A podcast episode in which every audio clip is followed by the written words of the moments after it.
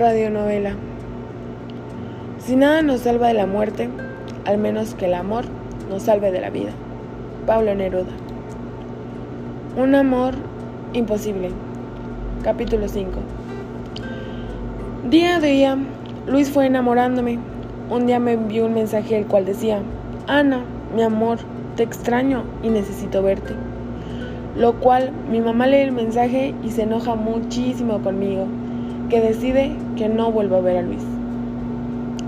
Luis me iba a buscar en la hora de la salida del colegio, lo cual yo siempre me escondía porque me acordaba que mamá me regañaría si no obedecía lo que ella decía. Solo miraba desde lejos cuando Luis se marchaba. Así eran todos los días de mi vida hasta que Luis se cansó y ya no pudiera buscarme.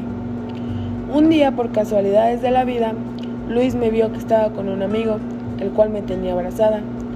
Luis sintió que lo había defraudado.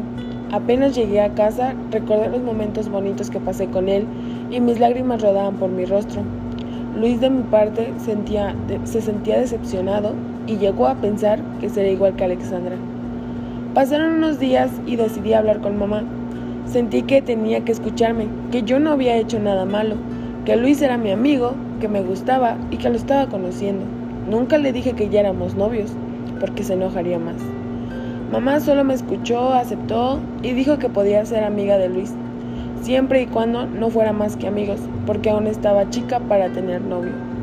En lo que después que, que converse con mamá, decidí hablar con Luis. Lo llamé por teléfono y le dije que necesitaba contarle algo, a lo cual él me respondió.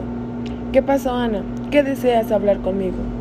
Noté algo raro en su forma de hablar, pero aún así le dije que había hablado con mi mamá y que ella aceptó que fuéramos amigos y que sí podía ir a buscarme al día siguiente al colegio, donde él me respondió, ¿sabes? No creo que pueda.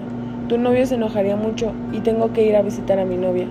Al escuchar la última frase, alejé el teléfono de mi oído y solo sentía que mi rostro volvía a rodar una lágrima de tristeza. Al escuchar que el chico que creía que amaba ya tenía otra chica, ese día fue de alegría y terminó con tristeza y con mucha pena me dormí.